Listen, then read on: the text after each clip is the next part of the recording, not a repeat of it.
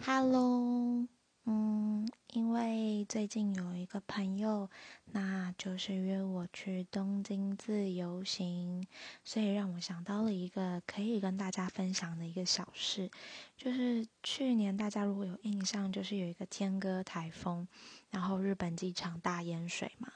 那。我觉得我有一个朋友，他当初就在那个机场，他就是呃买了联航机票，被班机取消之后呢，那就是航空公司并没有帮他们有转机啊，或是其他的帮忙，那就在那边滞留了，就是好几个晚上，然后买了花了好多钱买了机票，才好不容易回来台湾。